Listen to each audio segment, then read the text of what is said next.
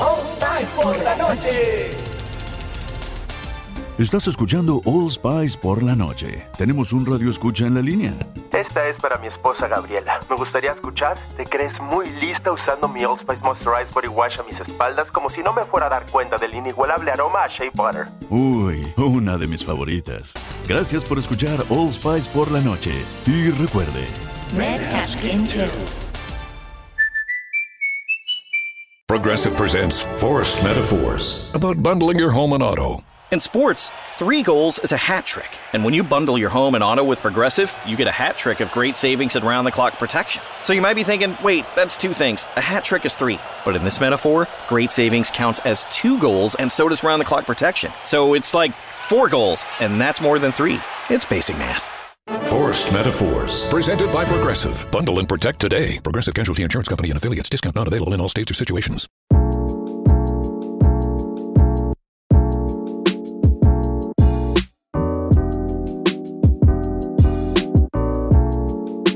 Muy buenos días, buenas tardes a todos, a todas, a la hora que nos estén escuchando y donde estén. Eh, esta es una nueva edición de Cerro a la Izquierda. Estamos en un, en un día 13 de noviembre haciendo este programa para ustedes, un sábado 13 de noviembre. Hoy día me acompaña mi compañero Nelson. ¿Cómo estás, Nelson? Buenos días para ti. Muy buenos días, Robinson. Aquí estamos en una nueva emisión de Cerro. Hace rato que no estaba, así que qué bueno volver y poder conversar de una semana que estuvo bien cargada la contingencia y vale analizarla en el estilo que caracteriza a nuestro querido programa. Así es, Nelson. Sí, eso vamos a hacer hoy día. Vamos a hablar un poco de contingencia, vamos a tocar distintos temas que, que están en la palestra y que están tomados por los medios de comunicación y al mismo tiempo vamos a hablar de los medios de comunicación. Antes de eso, decirles que estamos en todas nuestras redes sociales activas. Puedes comentar en Twitter con el hashtag Cerro la Izquierda. También estamos en Instagram, en YouTube, tenemos un canal ahí. También en Spotify, donde puedes ver y escuchar más bien eh, este podcast. Y en Patreon, donde ya nos acompañan Gabriela Cosimaita, Luna Sae, Gabriela Alarcón, Eduardo Aguilar y Darjen. Tú también te puedes sumar a eso y apoyarnos en Patreon para que esta, este programa siga eh, generando estos contenidos que son de tu interés. Bien, Nelson, eh, comencemos tal vez por una cuestión importante que tiene que ver con esto de los medios de comunicación y el rol en las campañas presidenciales, ¿no? Hemos tenido estos últimos días toda la situación dada con eh, el afer Nicaragua. Hubo elecciones en Nicara- Nicaragua donde ganó Daniel Ortega con un muy polémico resultado en realidad porque se cuestionó mucho eh, estas elecciones. El Partido Comunista aquí hizo una, una declaración, ¿cierto?, reconociendo ese triunfo, pero saltó inmediatamente para todos lados el problema porque todo el mundo salió a criticar eso y muchas figuras del Partido Comunista, las más mediáticas, se alinearon con Gabriel Boric, el candidato presidencial de Aproba Dignidad, para eh, decir que esto no correspondía y que en realidad eh, Nicaragua eh, no era una democracia. Par- Partamos por ahí, pues esos elementos de contexto para ir eh, comenzando, porque siempre eh, están este, este tema de los medios, ¿cierto? Y cómo toman eh, las candidaturas de izquierda, sobre todo, Nelson. Sí, bueno, yo creo que lo que pasó con el caso de Nicaragua y lo que pasó en el caso de las protestas en Cuba, en el previo a las primarias que se hicieron en el mes de julio, demuestra un poco este doble rol que juegan los medios eh, actualmente y que lo han jugado siempre, pero que en los últimos años se ha ido acrecentando, que tiene que ver por un lado con demonizar toda opción de izquierda o de poco un poco más filo izquierdista, asociándola a la situación que está pasando en Nicaragua, en Venezuela, en Cuba y etcétera, etcétera.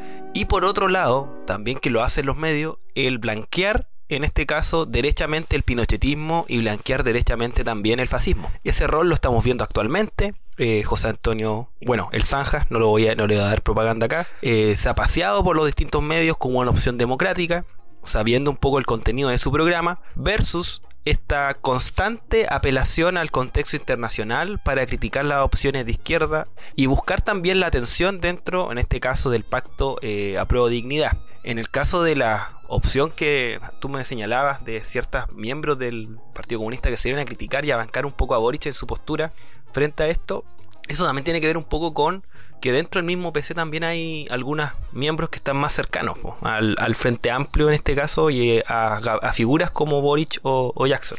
Pero volviendo a lo central, que en este caso es el rol de los medios, claramente tenemos acá un ejemplo del doble rol que hacen los medios de comunicación. Por un lado, demonizar las opciones de izquierda y por otro lado, blanquear o darle un barniz democrático a las opciones que son derechamente pinochetistas y que nos hacen retroceder 40 años. Claro, hay, varias cosas ahí porque siempre se ha considerado al Partido Comunista como una opinión monolítica, ¿no es cierto? Muy disciplinado, jerárquico, y ahora eso como que se rompe y me parece a mí que es bien importante esto, ¿eh? porque de verdad el Partido Comunista en los últimos tiempos había aparecido como ese puntal de izquierda dentro de la candidatura de, de Aprueba Dignidad, junto con el Frente Amplio, donde el Frente Amplio se veía como esta cosa tan diluida, bastante más amorfa, para no decir amarilla, que es realmente el, concepto que popularmente se le da, ¿no? Entonces, el Partido Comunista se nos aparecía así, como, bueno, por lo menos están esta gente que eh, pone la cuota de realidad al, al proyecto pseudo izquierdista o centro izquierdista, ¿no? del Frente Amplio. Eh, pero por, por, otra parte uno piensa y dice, la derecha toda la vida ha hecho este tipo de juegos, la derecha y los medios de comunicación afines a la derecha, que son casi todos, eh, siempre ha hecho este juego, ¿no? De sacar a Cuba, de sacar a Venezuela en su minuto, Bolivia, ahora Nicaragua, ¿cierto? Como si Nicaragua fuera un país tan relevante eh, en el ámbito internacional, ¿cierto? Eh, es, su juego, ¿no? Sí, bueno, es un juego que han hecho históricamente. Si en los años, en, los, en los principios del año fines del plebiscito plebiscito del 88 era Cuba, después en los años 2000 fue Venezuela, ahora le agregan Nicaragua y siempre van encontrando algún ejemplo de un país que en este caso eh, ha roto un poco la tradición de las famosas democracias liberales, que en este caso apunta justamente estos tres casos que estamos hablando. Y también un poco esta, esta demuestra un poco también el doble estándar que tienen. O sea, para afuera aceptemos toda la siempre la democracia, pero para adentro justificamos violaciones de derechos humanos, trivializamos la violación de derechos humanos, eh, aceptamos estas opciones que son netamente pinochetistas o fascistas. Entonces, claro, por un lado, la democracia en todo el mundo, eh, la democracia siempre tiene que estar, pero a, raíz interna, no, pues ahí, ahí empezamos a discutir un poquito, no, pero si se puede, por ejemplo, intervenir eh, sin orden judicial a actores sociales o a, personas que podamos investigar, que está dentro de las propuestas, por ejemplo, de Zanja. Y ese tipo de cosas se, toleran y se aceptan. Entonces ahí hay un doble juego que es súper difícil de eh, superar muchas veces y muchas veces la izquierda cae y pisa en el mm. palito, porque tiende a llevar sus temas hacia esos roles. Sí, es súper loco porque además eh, esto tiene un afán netamente electoralista para el público que nos escucha. Convengamos una cosa, ni Cuba, ni Venezuela, ni Nicaragua, te diría que incluso Bolivia tiene ninguna relevancia para Chile en términos ni políticos ni económicos de ningún tipo. Son mercados súper pequeños con los cuales nosotros negociamos muy poco.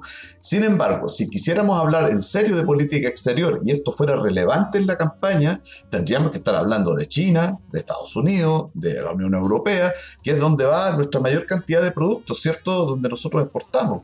¿Y qué exportamos? ¿Y qué importamos también, no? Eh, las relaciones eh, exteriores se miden en función de aquello. Eh, cuando hay elecciones en Alemania o en Estados Unidos mismamente o en cualquier país de esto y se habla de política exterior, se habla en función de lo que realmente pesa eh, en esos países, ¿no? Eh, y aquí es ridículo, nosotros deberíamos estar hablando de Argentina, por ejemplo, ¿no? O del Perú, de países con los que nosotros tenemos efectivamente mayor relación económica, social, política, por la migración. Bueno, Venezuela podría ser la excepción en ese caso ahora porque había una, alta migración y sería el único punto relevante. Em, pero aún así no aparece tampoco del todo, aparece eh, caricaturizado, ¿no? Como súper maltratado el tema, poco serio, ¿no? Eh, entonces a mí todo esto eh, simplemente me da la impresión de que juego electoral donde los medios de comunicación hacen farándula, porque traer a colación lo de, Nicaragua es farándula. Yo personalmente no soy ningún fan de Daniel Ortega, no me, no me agrada no considero que sea un referente de izquierda válido, pero tampoco lo considero relevante. Entonces, en esto hay una construcción también un poco ficticia de los medios de comunicación en el debate sobre política exterior, por lo menos que lo presenten así. En realidad no están haciendo política exterior, lo que están poniendo en el tapete eh, es una posición ideológica a favor, como dices tú, de las opciones de ultraderecha o pinochetistas o de derecha como puede ser Sichel o Cast, ¿no, Nelson? Sí, de hecho yo creo que ese es el juego y, este juego que hacen también se combina con otra materia que en este caso igual a mí, por lo menos en mi profesión me incumbe, que tiene que ver con la famosa encuestología.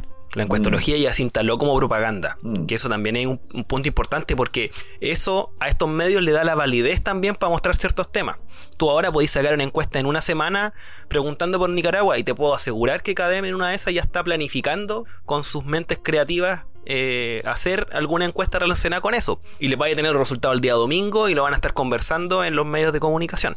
Porque la encuesta lamentablemente ya se transformó acá en Chile en un medio de propaganda, de medio de propaganda política, que está financiada muchas veces por algunos partidos políticos y también financiada por poderes económicos que quieren instalar ciertos temas. Entonces, ahí tienes una, un- una dupla. po. Por un lado, demonizamos, nos vamos al ejemplo o al caso específico, y por otro lado, yo te doy el sustento para seguir hablando de esos temas a partir de la encuestología, la encuestología rápida, mal hecha, eh, metodológicamente cuestionable y una serie de epítetos más. Pero, pero eso, pues ese doble rol el que están jugando ahora eh, nuestros medios de comunicación. Sí, es tan cierto lo que tú dices que efectivamente está comprobadísimo que las encuestas en Chile eh, están mal eh, ejecutadas, mal hechas, no se pueden hacer también de, de- buena forma porque son carísimas si tuviera que hacerse presencialmente, como corresponde, ¿cierto? Que, es el método conocido que, que es como resultan.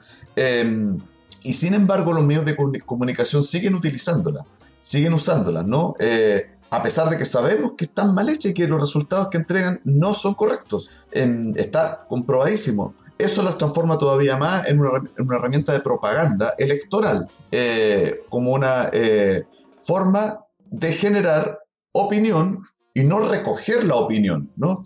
Que son cosas bien distintas. Eso lo tenemos claro. Y seguramente es cierto lo que tú dices. eh, va a salir algo sobre Nicaragua. Entiendo de que lo que no se pueden publicar ya a estas alturas son encuestas sobre candidaturas eh, electorales, ¿no? Sí, Eh, eso no se puede publicar ya por ley, pero pienso que si, por ejemplo, Cadem hace una encuesta sobre Nicaragua, la opinión que tienen los chilenos de eh, esos procesos políticos, Venezuela, Cuba, lo que sea, eh, sí se puede publicar. Tengo entendido que, que solamente los datos de electorales no se pueden publicar.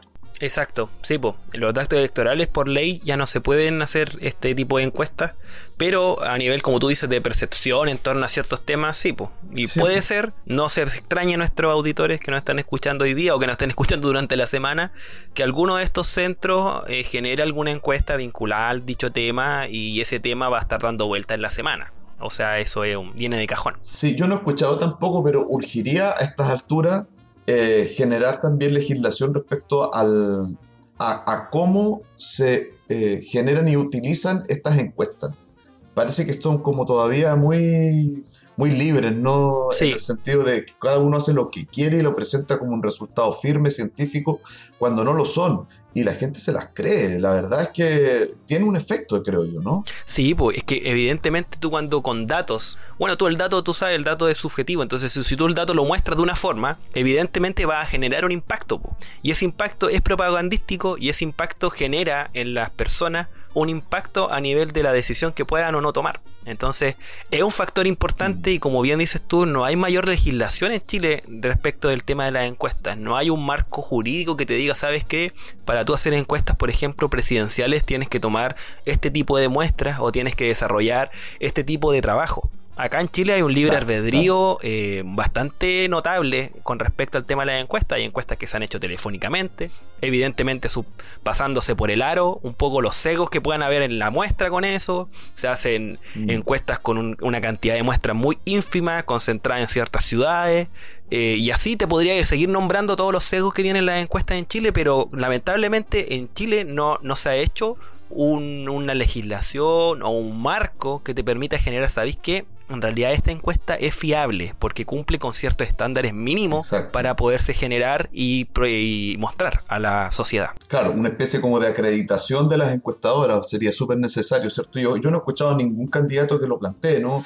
A ningún proyecto político que, que diga, mira, en el Congreso vamos a legislar eh, sobre un- una especie de superintendencias de encuestas o, esto que dices tú, pues generar ciertas normas mínimas que deben cumplir las encuestadoras antes de entregar sus resultados y que esto sea fiscalizado o, o vigilado, no sé, de alguna manera. Como se hace con tantas otras cosas en el país. Pues si Chile tiene legislación para fiscalizar un montón de, de, actividades, entre las económicas, las pensiones, la educación, ¿cierto? Y se acreditan instituciones para, que, para generar esos, esos resultados, esos productos eh, de lo que sea. Entonces ahí creo que también hay un debe, ¿no?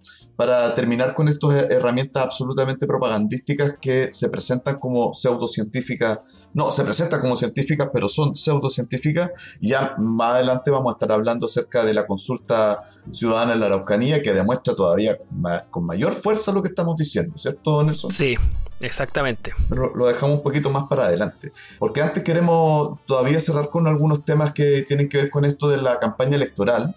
Y tú hablaste de una cuestión súper importante que tiene que ver con el blanqueamiento del de, eh, proyecto pinochetista, eh, del fascismo, de la ultraderecha, como usted quiera llamarle, eh, que tiene que ver con presentar la candidatura de Kass como otra candidatura más Sí, súper normal. Eh, negamos la violación a los derechos humanos, nega, normal. Eh, negamos el derecho a las personas migrantes a establecerse en el país, normal. O sea, eh, esto también es súper grave, ¿no? Que, y aquí también hay un vacío legal. De, todavía no contamos con una legislación sobre el negacionismo, por ejemplo. Sobre proyectos políticos que se pueden presentar diciendo la, las sandeces más grandes, antihumanas, digamos, anti, anticonvivencia humana, y se les permite presentarse como cualquier cosa a las elecciones o no pagar pensión de alimentos, por ejemplo, como el famoso Parisi. Ahora se le suma el candidato Francesco ni al Senado por el Bio, Bio ¿verdad? Y no pasa nada, normal. Nelson. No, eh, mira, eso lo que tú dices de uno, por un lado, el blanqueamiento de las opciones de ultraderecha o de las opciones pinochetistas, eh, te habla un poco de lo que hablábamos anteriormente. Hay un doble rol acá. acá a, este, a este pinochetismo eh, se le blanquea, se le da un barniz democrático, se le dice, se le dan credenciales democráticas que no debiese tener en un país medianamente normal. Estas opciones ni siquiera deberían estar en la papeleta. Yo estoy hablando a ese nivel, a ese nivel de, de de, de, gravedad reviste el que la, estas opciones se den como opciones democráticas y es lo, es lo que está en realidad un fenómeno global. Recordemos el caso de Bolsonaro, recordemos el caso de Trump, recordemos el caso de Marine Le Pen en Francia o recordemos el caso de Vox en España, sí. que estas opciones están emergiendo en los resquicios, en los intersticios de los estados y de los países como opciones democráticas. Entonces estamos hablando de una gravedad importante. Eh, un tema que yo creo que acá en Chile no se le ha dado la seriedad y tampoco se le ha dado la notoriedad que debiese tener. Eh, es un tema que se ha casi naturalizado. Como que no, está bien que, eh, que, se proponga que el derecho a la vivienda no exista. O está bien que se trivialice los derechos humanos. O está bien, por ejemplo, que eh, cierta se puedan tomar, el, el, presidente pueda tomar ciertas decisiones a partir de eh, decretos o de cuestiones que están fuera de la ley, que estaba dentro del programa que bajó Zanja hace unas semanas de, de, su, de su página. Esta, esto es grave. Para mí es un tema mm. súper sensible el hecho de que estas opciones sigan dando vuelta y que se les dé tribuna. Por ejemplo, lo que pasó con Isquiasicha hace un tiempo que casi eh, tenemos coincidencias en nuestros programas de salud. Eh, y eso también te habla un poco también que hay que hacer la autocrítica de parte de ciertos movimientos, sobre todo el progresismo en Chile, el no postbro y todas estas posturas que tienden a darle más legitimidad y darle barniz democrático a estas opciones que no debiesen tenerla. Sí, tal cual, yo coincido contigo y, y en eso, en eso tenemos que ser ultra rigurosos y también, eh, para volver un poco al inicio de nuestra conversación, eh, ser todavía más exigente con los medios de comunicación. Eh, necesitamos medios de comunicación que estén súper atentos porque la normativa, la legislación respecto a esto es muy deficiente. No hemos logrado estándares democráticos lo, suficientemente importantes y decentes como para eh, parar estos proyectos políticos antes de que logren desarrollo. No hemos logrado tener una educación en derechos humanos, en, en, en educación cívica, ¿cierto?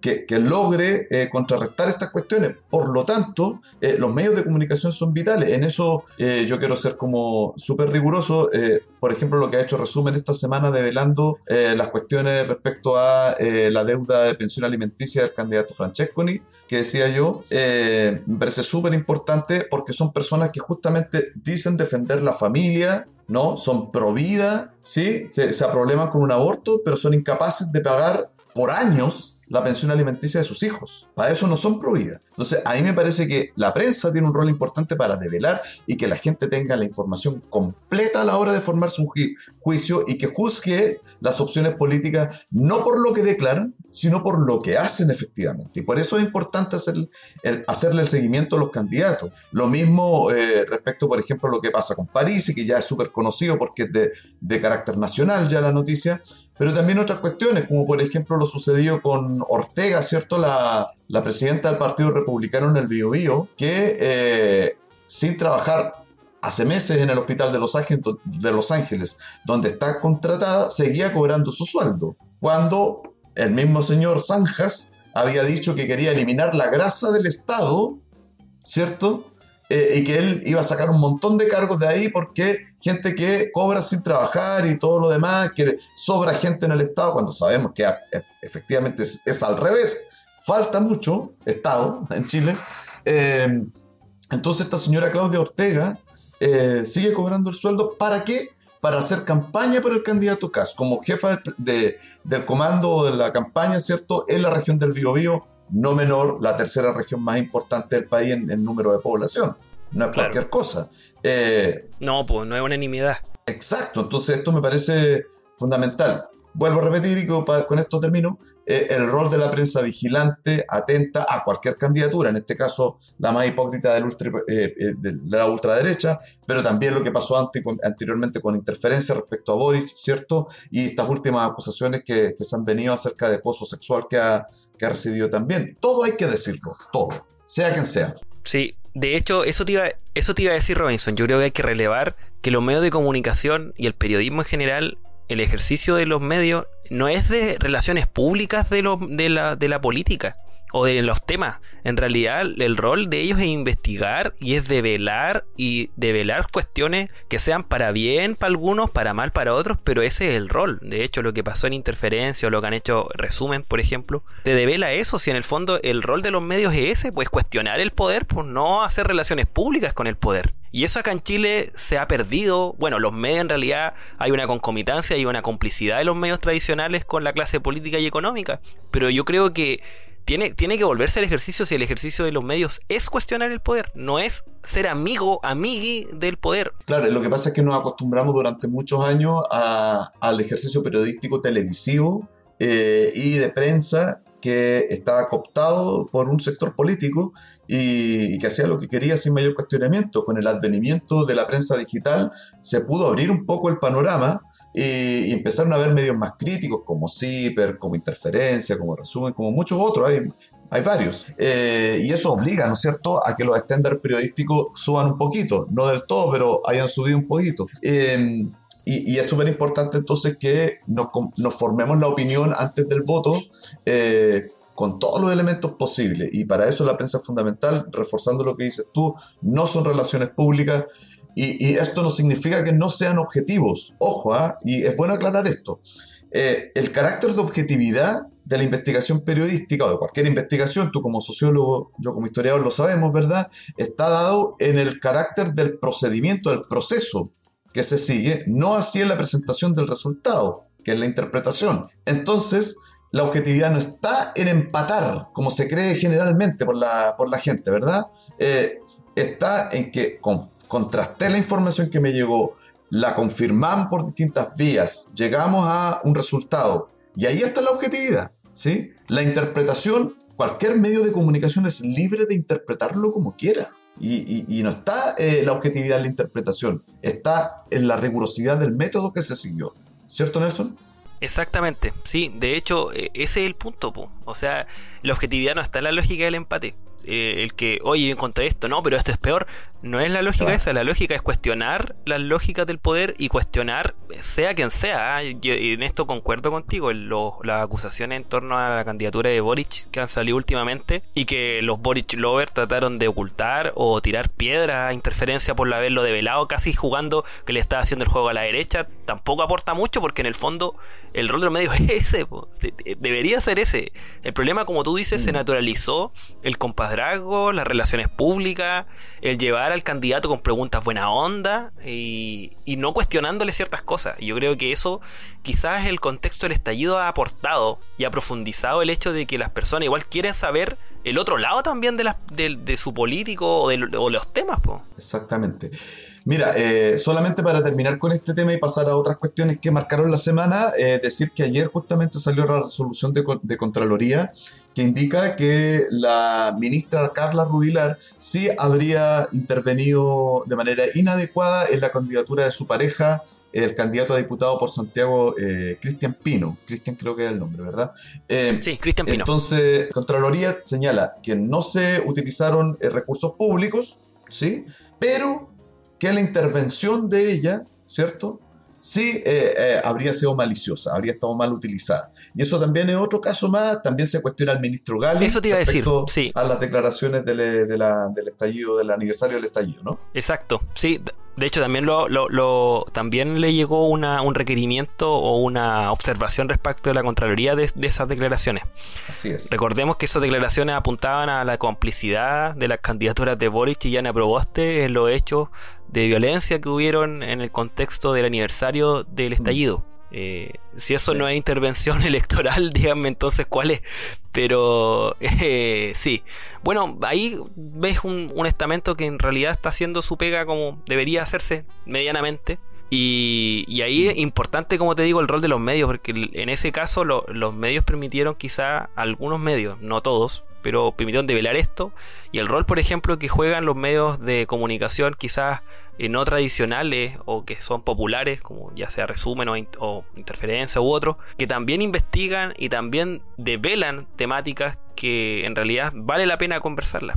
Exactamente, así que ahí eh, está también, y los medios, una notita al margen para decirlo de Rubilar y de Gali, eh, cuando la verdad en su momento hicieron esas declaraciones y estaban todos los micrófonos eh, al aire, poco menos que en vivo, para, para hacer este intervencionismo electoral. Entonces ahí se nota que los medios de comunicación tradicionales son afines al poder de turno.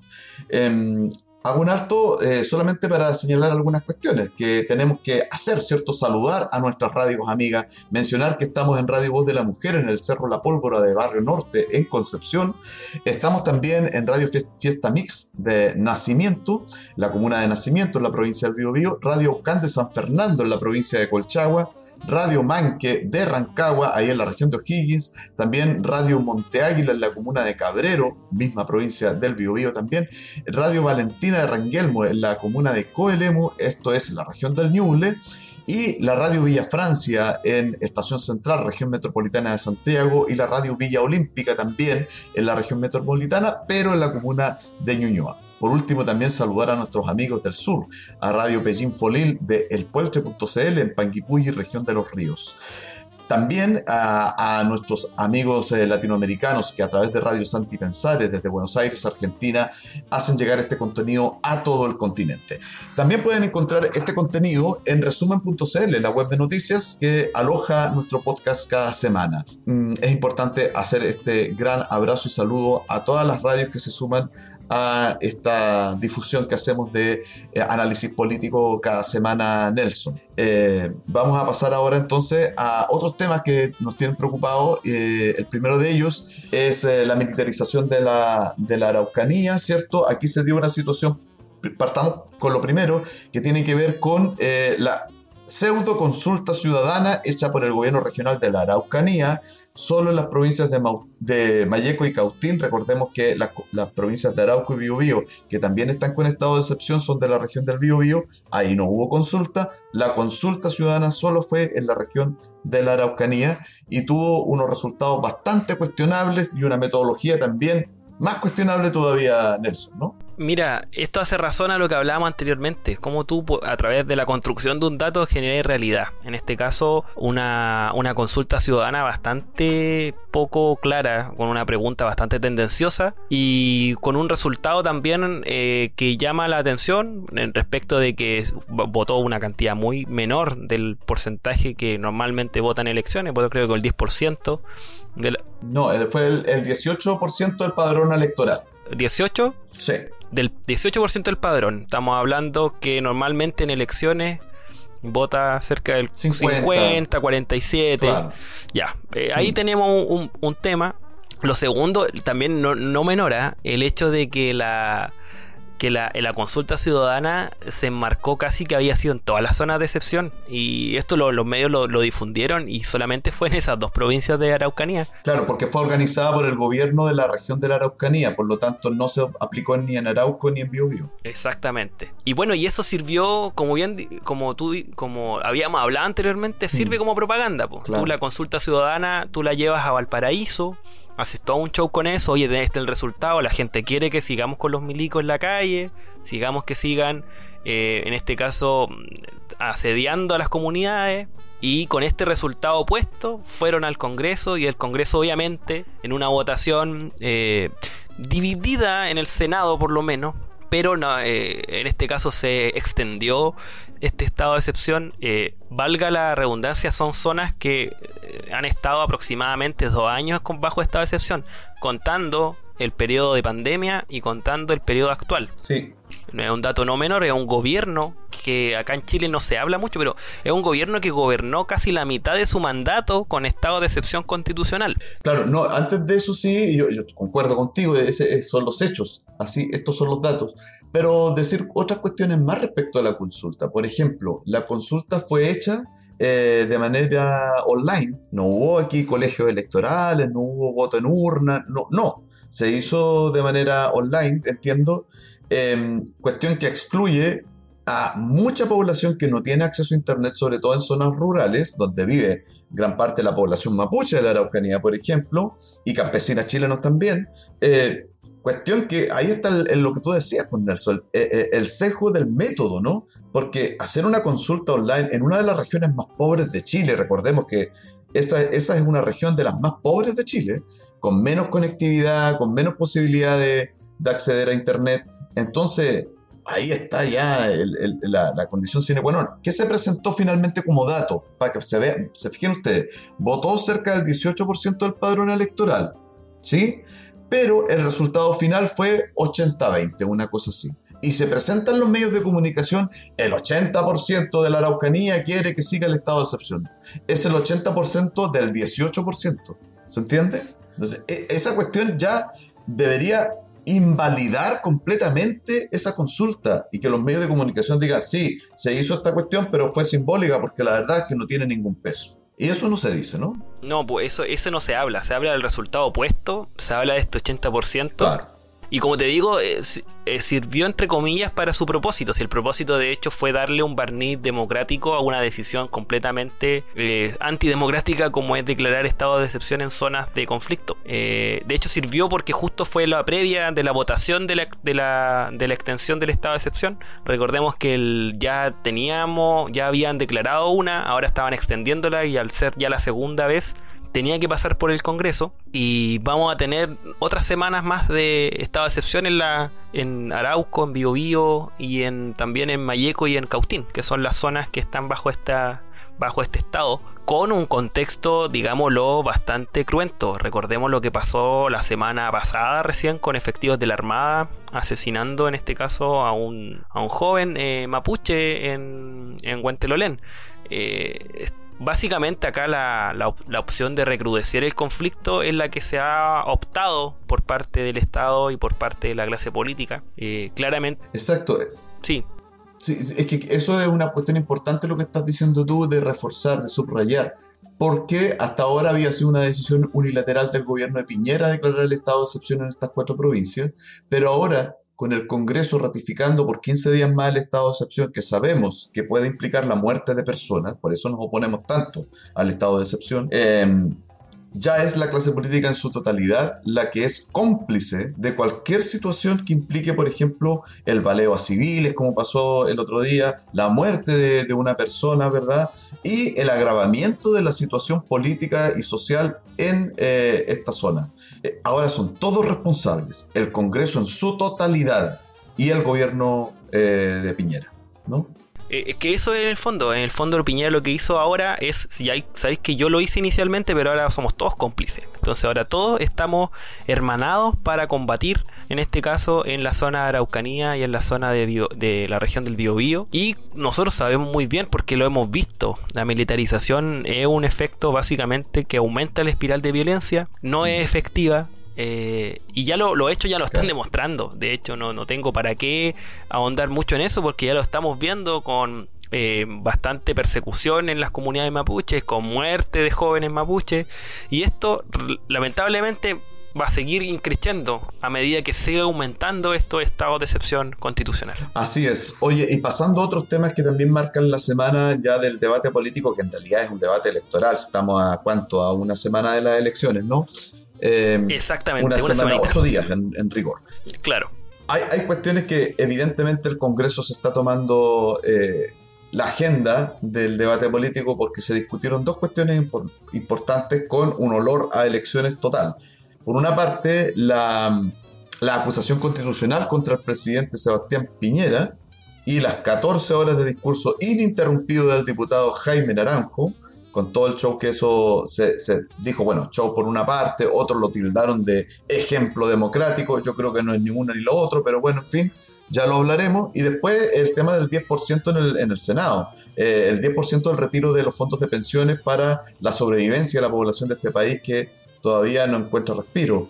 Eh, partamos por la acusación constitucional. ¿Te parece cómo viste tú esta situación de Naranjo y todo lo demás? Sí, mira, yo concuerdo con el hecho de que eh, no es ni una salvaguarda a la democracia ni tampoco un show eh, mediático.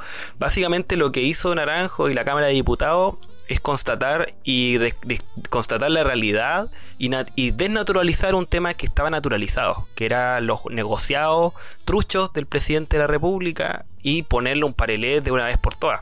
Esto ojalá hubiera pasado el 2019 con la destitución de Piñera, cuando correspondía que era con violaciones de derechos humanos. Ahora estamos hablando de negociados del presidente de la República y que ahí sí se hizo y ahí sí se pusieron de acuerdo a la oposición para poderlo plantear. Bueno, pero es harina de otro costal. Lo, clave acá mm. es que en este caso la Cámara de Diputados zanjó un tema que en realidad había que poner un corte que tiene que ver con, por último, hagamos un simbolismo asociado a que nosotros estamos haciendo nuestra pega. Y nuestra pega en este caso es cuestionar que el presidente de la República, con sus funciones, haga negociado, en este caso en Islas Vírgenes, en paraísos fiscales, asociado a proyectos tan importantes y tan en boga como el proyecto Dominga. Yo creo que ese es un hecho político que es, eh, irrefutable. Claro, exactamente. Más allá como de la mecánica parlamentaria que se siguió, que eso es como lo estético, podríamos decir, eh, que es criticable sí o no, como quiera cada uno verlo. El hecho importante acá y lo que va a quedar para la historia eh, es que se haya aprobado una acusación constitucional, em, dado curso legal a que esto suceda, ¿verdad? Aunque todos sabemos que se va a rechazar en el Senado porque queda en evidencia de que un poder del Estado reconoce que el presidente de la República cometió em, delitos políticos, porque esto es un juicio político, no, no legal. Después vendrá la cuestión legal, de hecho Piñera está imputado por la justicia respecto a los hechos de, la compra de Dominga o venta de Dominga. Em, del proyecto minero Dominga. E, en este sentido, yo concuerdo contigo que es un hecho político relevante, ¿sí? que marca, porque la población se pudo dar cuenta de que un poder del Estado por todos los medios de comunicación estaba diciendo sí, efectivamente este señor debe ser enjuiciado políticamente eh, por utilizar de mala manera su poder político. Em, y eso que quede refrendado es buena noticia, sin duda, aunque sabemos que no pasa nada. A mí lo que me interesaría es después que se siga efectivamente con mucho cuidado y detalle el juicio legal contra Piñera, en la justicia, en el Poder Judicial que ahí se siga efectivamente porque eso puede ser decisivo para su futuro, en el sentido de que cuando deje la presidencia pueda ser efectivamente una persona enjuiciada y encausada por delitos económicos y también por delitos de derechos humanos que me parecen a mí todavía más importantes. ¿Sí?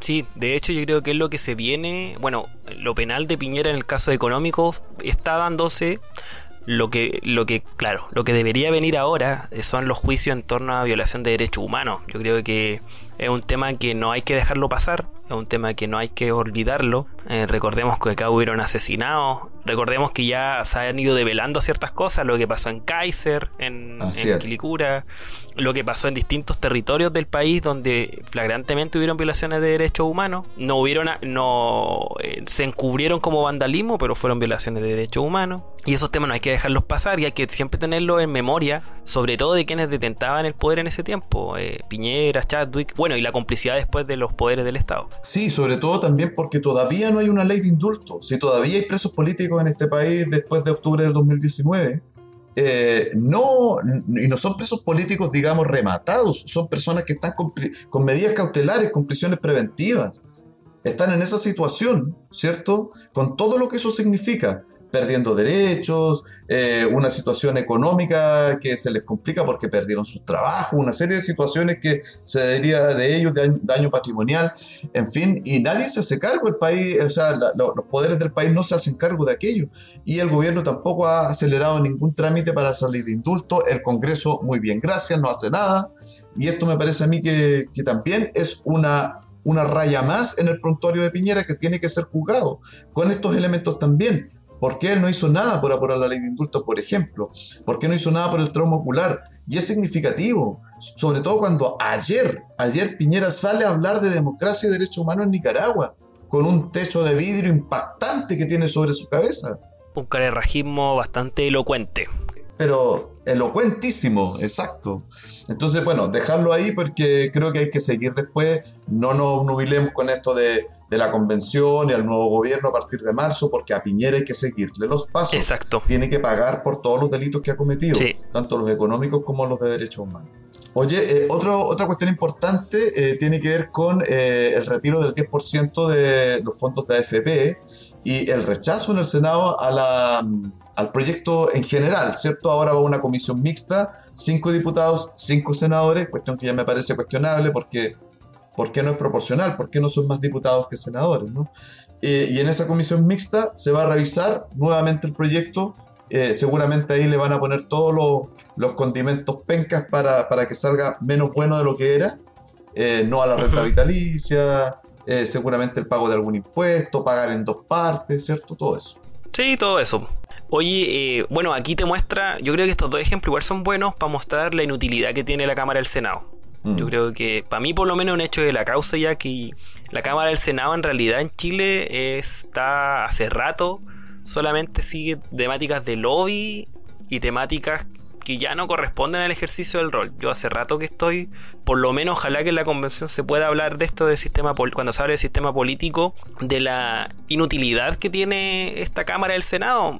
Lo hemos visto en, la- en- lo que todo lo que ha pasado, por ejemplo, el tema de la AFP y los retiros, la vuelta enorme que tiene que dar un proyecto que es urgente eh, para poder salir y salir a flote. Recordemos que esta discusión partió, si mal no recuerdo, eh, en el mes de eh, fines de octubre de haberse, bueno, se presentó hace rato, Sí, pero con la discusión parlamentaria, claro, partió segunda quincena de octubre aproximadamente y todavía al día de hoy seguimos conversando del tema, pues.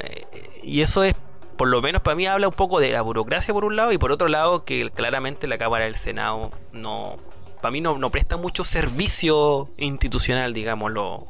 concuerdo completamente contigo, deberíamos ir hacia un parlamento unicameral, y- pero yo creo que también este, este tema ahora se debió justamente a la cuestión electoral, o sea, aquí se dieron unos lujitos que son, eh, bueno, terminaron por defenestrar una candidatura, por ejemplo, Goich, la senadora Goich, eh, se dio el lujo de que a su compañera de partido, Janna Proboste, se le cayera el, proyecto símbolo que tenía ella para su campaña, que era este retiro del 10%, y, y esa candidatura yo creo que ya no, ya no va ni para segunda vuelta con esta situación. Y además la misma senadora Boyce queda absolutamente cuestionada. ¿no? Pierden todos. Eh, sí, pues pierden todos, pero más pierde yo creo que Yana Proboste, porque la Carolina Goich eh, ya va de salida, pues, de hecho ya no va a la reelección, va a pasar a segundo plano político, quizás la van a instalar en alguna directiva de alguna empresa, bueno, como tú sabes, en un directorio de FP, tú sabes, las puertas giratorias en este país, en el caso político, son clave. fuiste ministro de Obras Públicas y a la semana estás dentro de la concesionaria de una carretera o estás dentro de algún directorio de alguna empresa de agua. Es una puerta giratoria constante. A mí no me extrañaría que en el caso de ella pase eso. Y claro, eh, esto ha sido un festín político y un festín político electoral digámoslo con todas sus palabras. Ha sido un festín político electoral y estos gustitos de sacarse vendetas y, y devolverse palo, entre comillas, entre algunos políticos, eh, eh, a costa de las necesidades, en este caso, del pueblo. Eh, eso es básicamente, por lo menos en el tema de FP, lo que ha, lo que ha pasado. Sí, y recordemos que el retiro de la FP, ya hablando seriamente y lejos de las vendetas de la democracia cristiana entre ellos, eh, tiene que ver con la necesidad de contar con efectivo porque las familias chilenas están sufriendo una inflación terrible que eso se veía hace mucho tiempo. ¿eh? Eh, está realmente carísimo el país y la gente necesita dinero para vivir porque los sueldos realmente en Chile son muy bajos, siempre lo han sido, pero ahora con esta inflación se nota todavía más. Entonces la gente necesita estos recursos eh, y el que no lo necesite, bueno, no lo saca, si esto es voluntario, todos los retiros han sido voluntarios, entonces estos argumentos son realmente poco importantes. La gente que realmente eh, lo, necesita lo va a hacer, los que no, ya verán qué, y si no, por último, como ellos mismos han dicho, es su plata y poder hacer con ellos lo que quieran.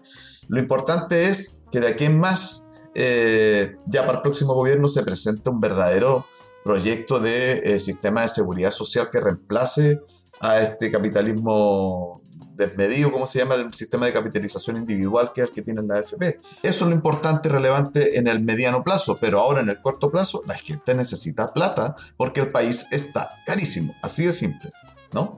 Exacto.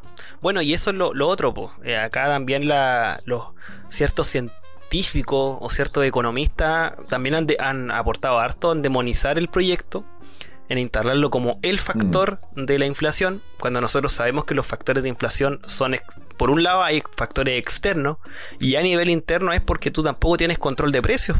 Tú en Chile tú podís, don Luchito te puede vender el confort a 100 pesos y don Juanito de tres cuadras más allá te lo puede vender a 500. O el, supermercado, mejor hablemoslo en supermercado. Mm. El supermercado de la esquina te lo puede vender a 500 y el supermercado más grande te lo puede vender a 2000. Porque no hay control de precios, pues, y al no haber control de precios, eh, tú colocas e impones lo que quieres vender, ¿no?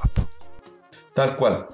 Bueno, Nelson, yo creo que vamos a tener que hacer seguimiento a todo esto. Hay una situación importante también que tiene que ver con que dentro de poco, ahora en noviembre, eh, se va a instalar durante dos o tres días, creo, la Convención Constitucional de la región del Biobío.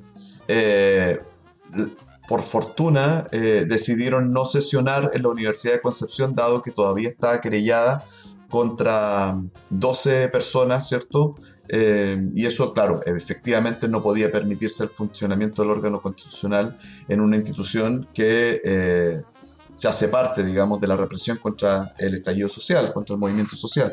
Entonces, pero va, va, a sesionar en distintas ciudades de la región, en la ciudad de Concepción, ¿cierto? En el gobierno regional, tengo entendido, y vamos a estar atentos a lo que, se, a lo que pase ahí también la próxima semana, ¿no, Nelson? Sí, de hecho yo creo que un factor importante dentro de esta pelea eh, presidencial es que se ha sacado el foco de la convención y la convención quizás ha podido trabajar de mejor forma. Eh, no se ha visto tan mm. tensionada y ha podido salir a terreno y hacer la pega que les corresponde, que es la pega que viene ahora. Y yo creo que eso, ese ejercicio y el llevarlo a regiones, a mí me genera una buena sensación y ojalá que eso se vea reflejado cuando se haga, se hable del sistema político, un poco de cómo va a venir la mano con las regiones, que es un factor también importante. Sí, en ese sentido decir que eh, además es importante que se haga en el Bio Bio, evidentemente que es una región significativa dentro del país, está bien, eh, la polémica que se dio por el, por el tema de la Universidad de Concepción tiene que ver con lo que yo he dicho y, bueno, por suerte los convencionales lo entendieron, a pesar del lobby de, de, ciertos eh, convencionales pro UDEC como el ex fiscal antimapuche Andrés Cruz o la convencional Ahí se me olvidó el nombre de esta profesora de la Universidad de Concepción también, que hizo lobby por lo mismo. ¿Amayalde? Amayalde, tienes toda la razón. Eh, eh, pero decir también eh, que hay una situación de 82.500, perdón, 82.500.000 pesos que el gobierno regional del Biobío estaría destinando para una actividad cultural, ¿sí? Producto de la instalación de la convención en Concepción. ¿Sí? en el Anfiteatro de San Pedro de la Paz, que estaría programado para el 23 de noviembre y que contemplaba distintos números artísticos. ¿no? Em, esto de alguna manera es controversial porque eh, el dinero estaba, eh, digamos, asociado a una empresa ProTour AG eh, y por iniciativa del gobernador Rodrigo Díaz, ¿no? Eso es la Asociación Gremial de Turismo y Cultura de la región del Biobío, ProTura AG. O sea, darle plata a los empresarios para este tipo de cuestiones yo creo que es justamente el espíritu contrario a la convención. Entonces, ojalá que le paren la mano, ¿no? al, al, gobernador Rodrigo Díaz eh, para este tipo de cosas porque no, no se necesita, además. Eh, la convención déjenla tranquila, no le pongan más eh, pelos en la sopa, ¿no? Creo yo. exactamente, exactamente. De hecho, el, lo que yo, claro, mostraba anteriormente es que la, como ha pasado Piola últimamente ha podido desarrollar de mejor forma su trabajo. Y esto claramente es discordante porque lo más seguro es que va a aparecer en la prensa el costo que tuvo esto y todo lo que tiene que ver y se va a vincular a la convención va a ir vinculado a eso y lamentablemente va a volver a estar en telejuicio. Lo bueno sí que por fecha vamos a estar con todas las resacas electorales, así que puede ser que pase piola todavía. Ojalá le paren la mano, sí. Pucha, difícil porque tiene mayoría en el gobierno regional, entonces lo más probable es que sí se lo prueben, pero bueno, ahí están también, por ejemplo, esta, esta, plata que estaría para este único acto eh, cultural donde está la banda Los Tres, la Orquesta Sinfónica de Curanilagüe, el tenor Miguel Ángel Pellao y otros, podrían también decir, ¿por qué no repartimos esta plata entre los artistas locales que les ha tocado tan duro en la pandemia y se, y se les, eh, eh, digamos, embolse dinero en eh, actividades artísticas que pueden ser todavía mucho más abiertas, mucho más significativas que un solo acto un día en un anfiteatro, ¿no? no sé, el llamado ahí a ser más consecuentes también, ¿no? Exacto.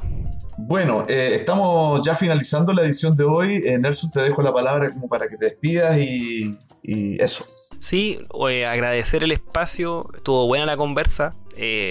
a estar atentos, esta semana es la semana previa, vamos a estar con toda la resaca electoral y con toda la ebullición electoralista que vamos a tener el próximo domingo. A estar atentos sobre todo a, a eso y, también un poco eh, a Cerro a la Izquierda que se viene con nuevas emisiones las próximas semanas. Esperemos hacer algún en vivo por ahí, así que a estar atento a eso y muchas gracias y nos estamos viendo ojalá a través del vivo y escuchando obviamente a través de nuestro podcast. Sí, así es Nelson, muchas gracias por estar hoy día. Eh, vamos a estar evidentemente con algún vivo, como dices tú, seguramente ahí les, vamos a estar informando con la debida antelación, pero por ahora lo dejamos. Eh, agradecer siempre a nuestras radios amigas que nos retransmiten y, a los, y, que nos sigan también el llamado a las redes sociales, sobre todo a Patreon, que es una plataforma donde nos pueden apoyar también para, para que no decaiga en la realización de Cerro a la Izquierda. Muchas gracias por su apoyo constante y nos vemos la próxima semana con otro contenido. Chao Nelson, muchas gracias. Chao, cuídense.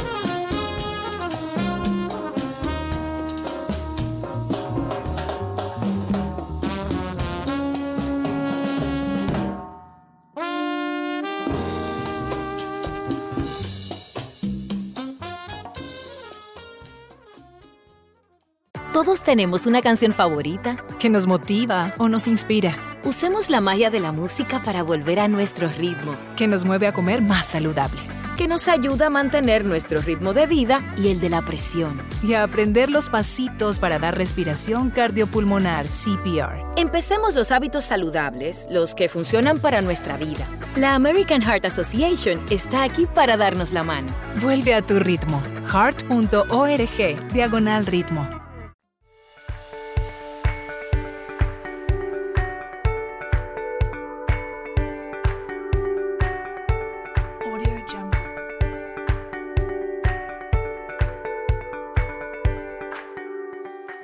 Gracias por acompañarnos en esta nueva emisión. Para más contenido, búscanos como Cero a la Izquierda en Spotify, Apple Podcast, Google Podcast o donde sea que escuches tus podcasts. Revisa nuestras redes sociales, síguenos y si te gusta lo que escuchas, comparte y difunde nuestro contenido. Nos encontramos la próxima semana.